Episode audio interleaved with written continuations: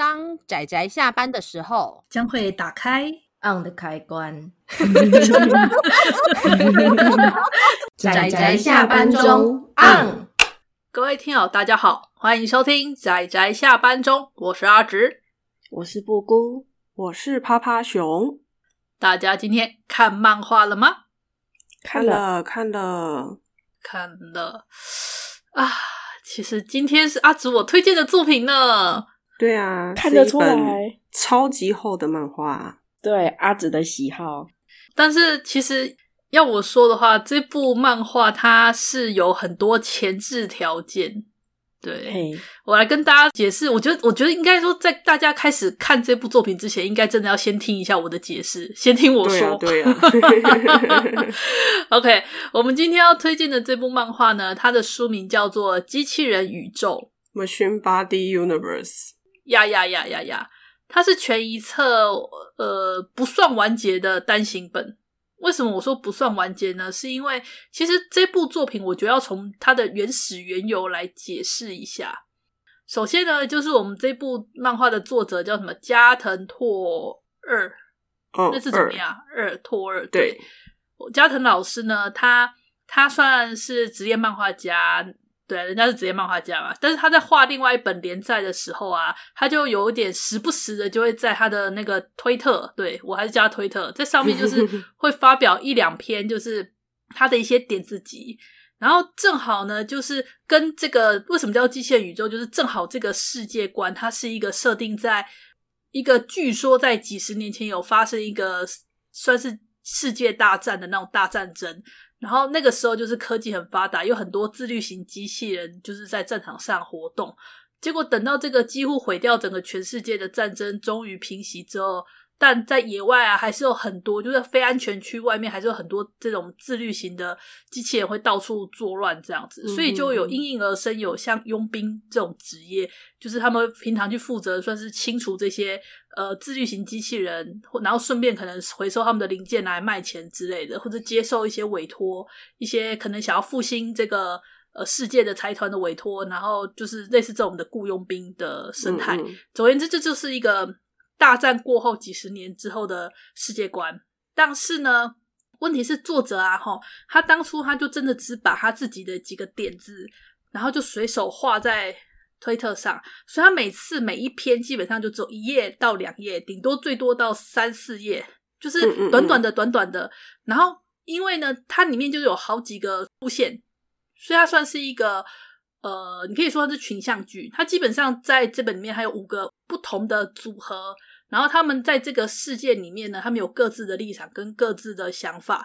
那正好就是会因为一些事件，他们会彼此交错。所以后来作者呢，就呃把这这个系列，就是他们整个这些角色们所存在的这个世界观，叫做地名叫做机器人宇宙这样子。嗯嗯嗯。可是当时他是在网络上连载，也不是连载，因为他是在画连载的同时随手画一个这个东西。但因为他这一部呢，在网络上大受欢迎，大家都很喜欢这个世界观。那后来就是等他就是连载到一个段落时，诶，他们就就有编辑就说，那要不要把这一本就是你网络上画的这些东西，把它集结起来，集结成册出一本书这样子。所以大家看一下就会发现到说，这本书里面它里面的画风其实。不是很细致，感觉就是你会觉得好像很潦草，很多涂鸦，然后甚至就是不是画很细的那种感觉。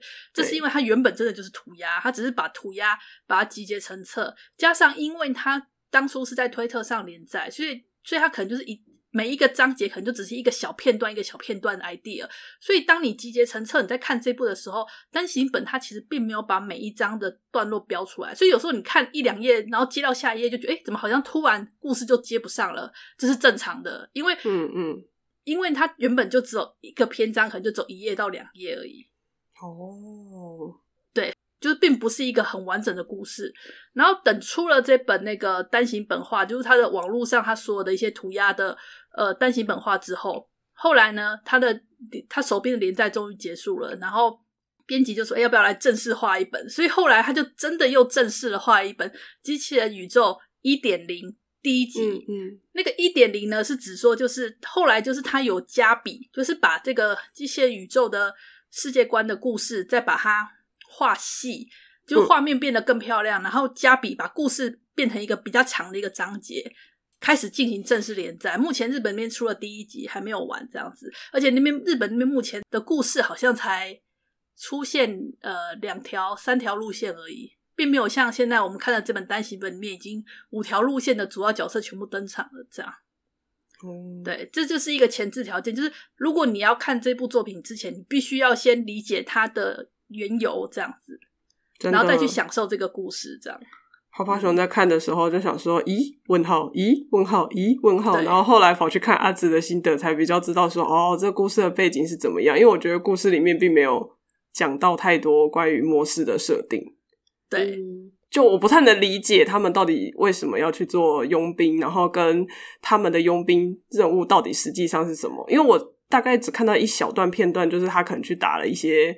呃，刚刚阿紫说的自律型机器人嘛，嗯、然后但是我就不清楚说他们到底是就是哪一就哪有哪些势力这样子，所以听阿紫说就比较清楚。我是蛮喜欢去倒推的，其实他有一些蛛丝马迹可以去倒推出过去发生什么事，我还蛮喜欢抓这些细节去想象，所以我个人还好，不太会去在意呃没有讲清楚，没讲清楚不重要啦，很有趣，现在很有趣。不过我要说的是，其实这本单行本它并没有完全集结进去，因为其实还有包含一些作者手写的一些设定跟一些插画，其实这本也没有收录进去。我之所以会知道设定，是因为那些设定是作者就是手写在，就是他有用手写的写设定有丢到网络上去，我是看了那个之后才知道。那你至于这些比较详细，其实他之后在那个一点零里面，他有呃在故事中有用背景的方式有把它带出来，就会你会比较理解这整个世界观这样子。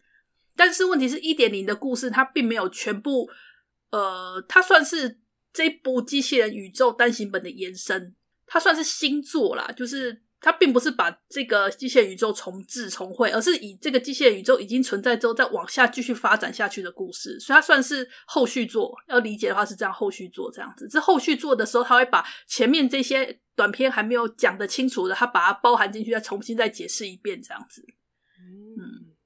嗯。我个人是很希望把后续作一起代理进来啦。如果这本卖得好的话，我希望。然后这本真的超级厚的，厚到就是我突然想到，之前我们在聊天的时候，布姑有讲到他跟同事就是聊天的状况。哦，就我就伸出试探的脚脚，因为他们说他喜欢看漫画，但是聊了之后就发现，嗯，反正实际上就不是这回事。他们后来说他们比较 看小说。小说呢？喜欢什么小说呢？然后说翻译小说吧，因为他不像漫画一样很快就看完，而且没有想象空间。他喜欢看厚的，来挂号，他喜欢看厚的，对，他喜欢看厚的。我怎么就哦哦哦？然后我就拍照，我就想说，嗯，我手边刚好有一本翻译的小说，然后它就比。那个机器人宇宙还要薄，对，这部漫画一点都不薄，谢谢。拜托，现在很多那个什么爱藏版啊、新装版，一本都超厚哦，真的惊人，价格搞不好都跟小说差不多，诶，搞不好还比小说贵耶。对啊，有，嗯，因为现在后来的这种爱藏版，它本身就是收集用的，然后纸质也比较好。对啊。那机器人宇宙，我们刚刚不是有讲说它有五个五条路线？对，那里面最主要的主算是主角主视角路线吧，算是最活跃的路线，就是这个呃机器人佣兵跟他抚养长大的少年的故事。人类少年，嗯，对，人类少年。那我们这个机器人佣兵呢，他一开始真的就是拿机器人，完完全全的外表看起来就是机器人。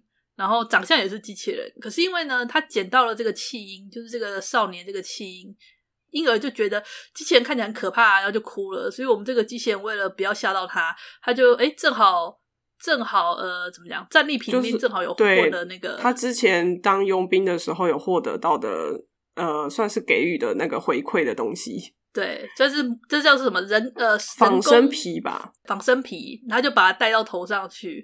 后来呢，就变得比较不会那么可怕，然后婴儿就习惯了这张脸。而且那个母亲很有趣，她就还很认真的说：“哦，那她就是身头部以下的也要努力的改造一下。”对，他就他就为了能够要符合母亲的概念吧，就去改造他。嗯嗯嗯、因为原本他的身体真的就是比较像是中性的那种身体，后来就是逐渐的轻量化，然后变成越来越往女性化的方向去去改造这样子。那个母亲还有一个好友，我觉得那好友也蛮有趣的。嗯、就是那个日本其实还蛮受蛮有名的那种什么呃男男大姐的那种类型。嗯嗯嗯，很有一话很经典，就是他年轻的时候看到了一个。就是来拯救他的女性的佣兵吧，然后他就啊，这个女性真美，下一个我要变成那么美的女性，对，好像有点不太对，但是又强又美丽，我要变成这又强又美丽的女性，对，好像很有道理，并不是想要追求她，而是觉得我要变成这样又强又美丽的女性，嗯，对啊，那我们刚刚不是就正好提到说这个。就是年轻的时候被救的这个女佣兵嘛，我们这个女佣兵呢，她也是其中一条路线。这条路线呢，是一个老婆婆，她是看起来非常帅气的老婆婆，然后带着一个那种一个会讲话的这是音响吧，是对自助点唱机，自助点唱 机。但实际上呢，他们的真正身份是几十年前那场大战的王牌机器人驾驶员跟那个机器人辅助的 AI。AI 中枢 对，然后他们目前住在教堂，所以就被附近的小朋友当成修女跟神父，但他们这两个职业完全都不是。对，世界线交错。然后帅婆婆超帅的，我觉得婆婆好帅哦，拿着散弹枪，帅呀、啊！他这部很多五条线的设定都很棒啊。对，真的就是阿紫，我看了之后觉得啊，阿紫会喜欢。对，就是阿紫我的嗜好，有没有满满塞满了阿紫我个人的嗜好？对呀、啊，这样帅气的老婆婆。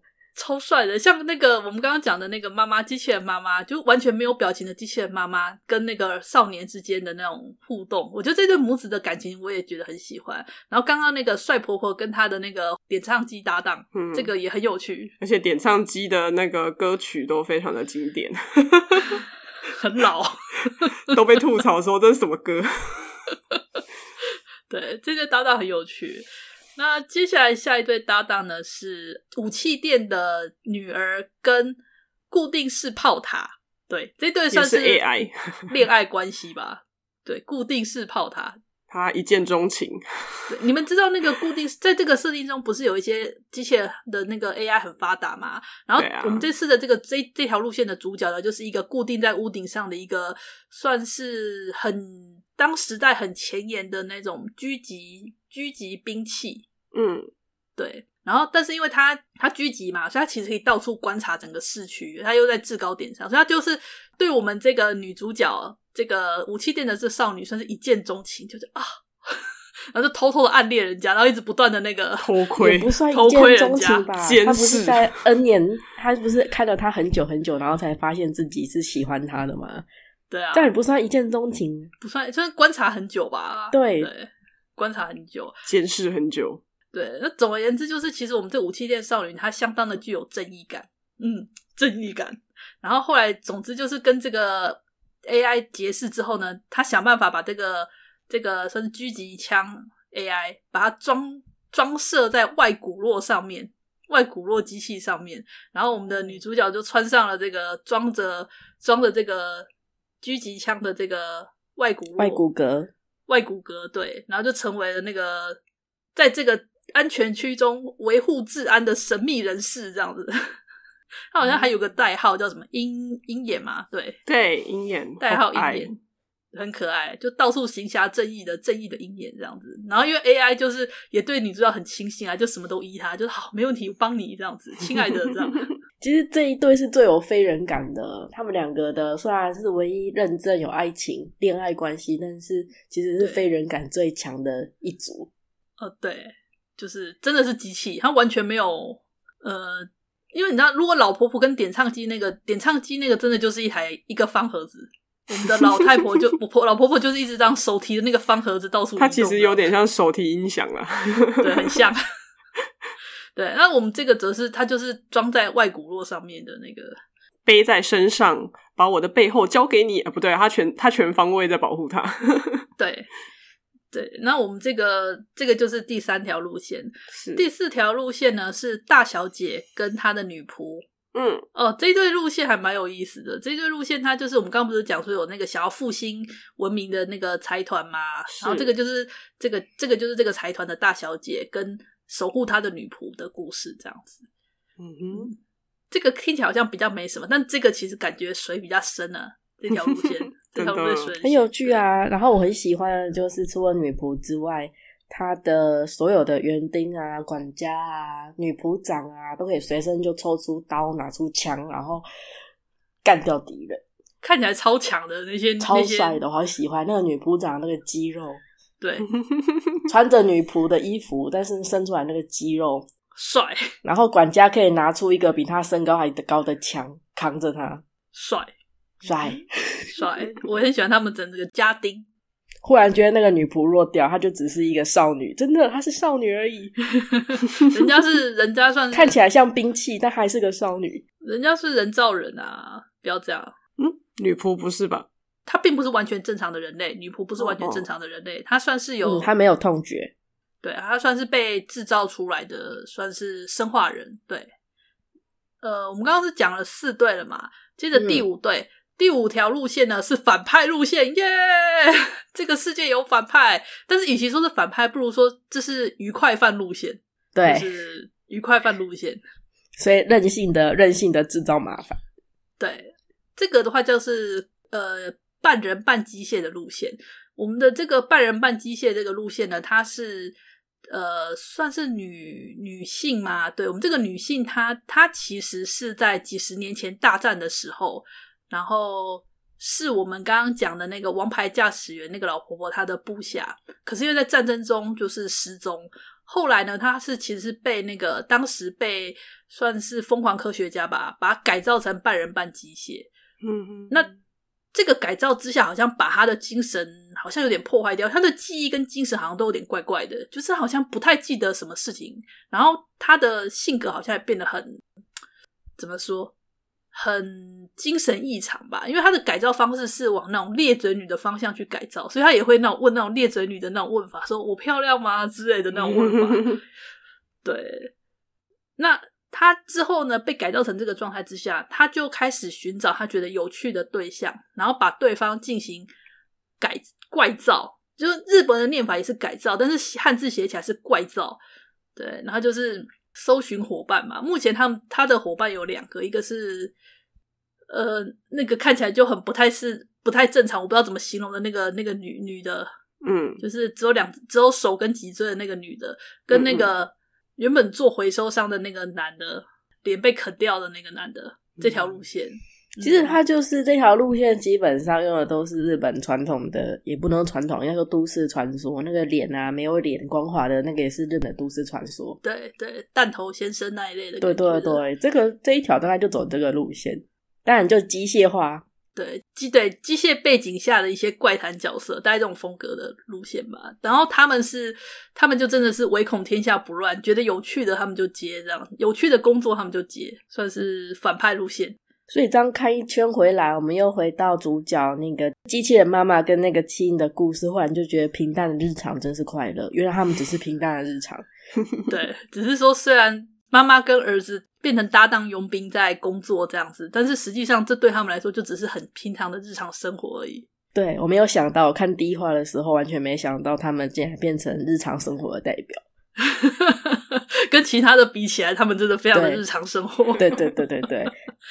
哦，对，然后泡泡熊还想提一个，就是纸本书啊，如果翻开那个里封面的话，可以看到女主角她原本的样子，对，它的机械机械体的样子，没错没错，就是把身外面的那个身身的生化皮拿掉，对，仿生皮对拔掉的样子。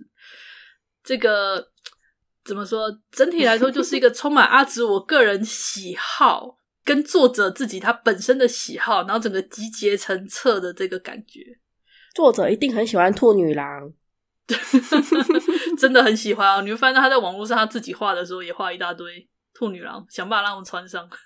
对，拿着机枪的兔女郎，拿着黄金加特林，啊、穿着黑丝，是就是浓厚的个人喜好。这真的是一部非常反映个人喜好的作品。那如果跟作者的喜好电波有对上，例如我就会觉得看得非常开心。这样。就是只要大家有前提，就是知道这部它之所以集结成册，它的前提是因为它是随手涂鸦集结成册，有这个概念的话来看，就比较不会那么的混乱。然后听我这边的解释，嗯嗯，大家也比较懂是发生什么事。嗯嗯。然后大家就去看看这五条路线的这个五对五对搭档们，他们之间怎么纠结在一块的一个故事，这样子。哦，对，我很喜欢呢，哦、这种世界线交错的，我都很期待。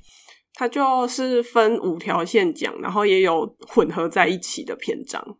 对，例如说，就是偶尔他们会互相搭档啊。例如说，呃，鹰眼就跟我们的那个妈妈呃妈妈少年的这个佣兵搭档，就可能就会接任务就认识啊，或者是呃我们的佣兵少年不小心接了任务要去要去那个财团那边当护卫这样子。对，然后还有佣兵少年接了个什么？我想想，狩猎叹息的妖精任务，然后就对 输在帅婆婆手上。对，要去打帅婆婆。那当时我看了好紧张，你知道吗？因为我觉得，我觉得完蛋了，你一定会被帅婆婆灭，要被灭，要被灭了，要被灭掉了。结果没想到他被他被他们的那一团佣兵团给当弃子丢下，然后。帅婆婆就把他捡回去了，不，捡回医院了。这样，嗯，就是帅婆婆就是不要欺负小孩子，小孩子吓吓就好了。好帅，好帅，好帅哦！呃，就觉得对，看就是各种路线就会让人有时候会紧张，就有时是互相协助，有时是互相敌对，这样。嗯，我很期待那个一点零后续的，就是新开新章，就作者开始认真开始画连载之后的故事。嗯哼。对啊，至于其实还有一对，当时在就是在网络上连载，其实还有一对，就是机器人漫画家跟人类助手这个、哦、这一对的路线。对对对，可是这条路线它并没有收录在单行本里面。嗯，后来他好像在一点零里面有放进去，就是有认真画，嗯、有认真画。其实这个漫画机器人漫画家，他原本这个机器人他原本是佣兵，然后他在那个他们呃部队里面，他就随手。随手画，然后他们的部队其他人都觉得你这画的很棒啊！你有没有考虑要当漫画家干嘛干嘛？就后来就是等大战结束之后就，就诶他们部队全灭，只剩机器人他活下来，所以他就只好他就觉得说，那我就继续画吧。他就真的就是开始默默的画起漫画来。那我们另外一个那个人类女助手呢，她她其实是那种狂犬型的佣兵，基本上觉得没有什么，觉得世界很无聊啊，然后就觉得。然后你知道，就是他每所经过的地方都是尸尸尸山遍野的那种状况，然后觉得人生无趣。结果就每某一次任务里面不小心看到，就是在现场遗落下的漫画，然后看了之后内心深受感动，觉得 这个是什么东西？这个作者是谁？然后就开始去追查这个作者。然后他在他去那个找作者家之前呢，有一系列的那个陷阱。他觉得啊，这个陷阱真的很危险，可是怎么可能阻止得了我的热情呢？他就哐，以他那种非常惊人的佣兵的那个怎么讲，佣兵的那个实力，就漂亮的闯进了那个漫画家的家，然后就看他全身浴血，然后就说：“老师。”请帮我签名哦！他拿出了说，请帮我签名，太萌了，非常帅。我很喜欢这条路线呢，而且我稍微可以猜测到、预测到这条路线未来的发展方向。然后我觉得，我猜测啦，如果可以这样子的话，应该是我喜欢的路线。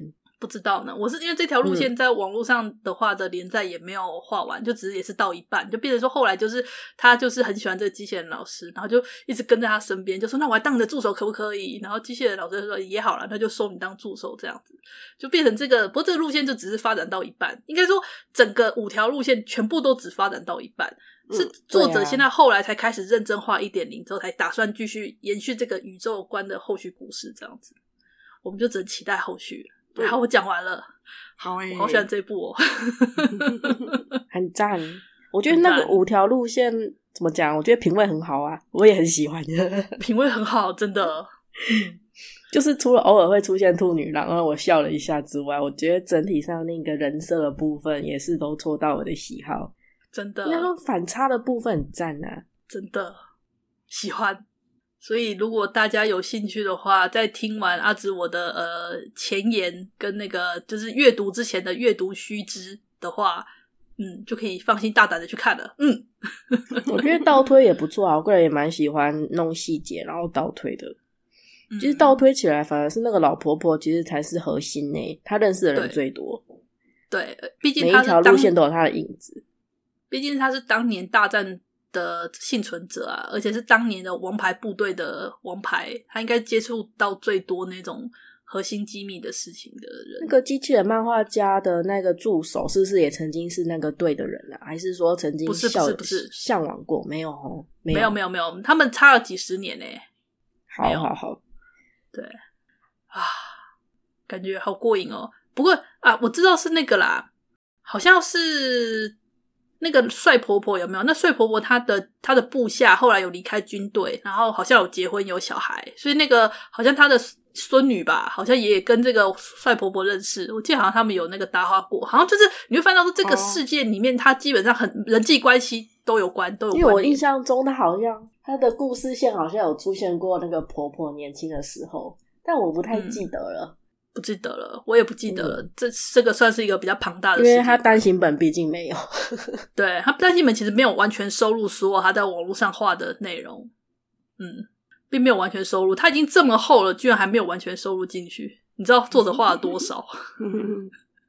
他也很爱吧？老实说，这个就像是个人的喜好跟商业字的差别。对，但恭喜他变成商业字了，恭喜恭喜恭喜！好了，我觉得讲的差不多了，剩下真的大家自己去看就好了啦。嗯嗯。总之，我个人相当的推荐这一部，那就是阅读的时候可能会有点阅读困难，但是大家只要保持着每一篇章大概只有一两页的这种心情去看，应该就没有什么问题。总而言之，就是享受角色，享受设定，然后享受他们之间的那种错综复杂的关系。对，以上 我讲完了。好哦，好哦。OK，好了，那差不多就这样了。你们还有什么特别想要再提的吗？没有诶，没有。OK，好，那今天关于这部《机器人宇宙》的推荐就到这里了。谢谢大家的收听，我们下次再见，拜拜，拜拜拜。啊，上班，工作啦！我不要工作，下班了，回去回去工作喽。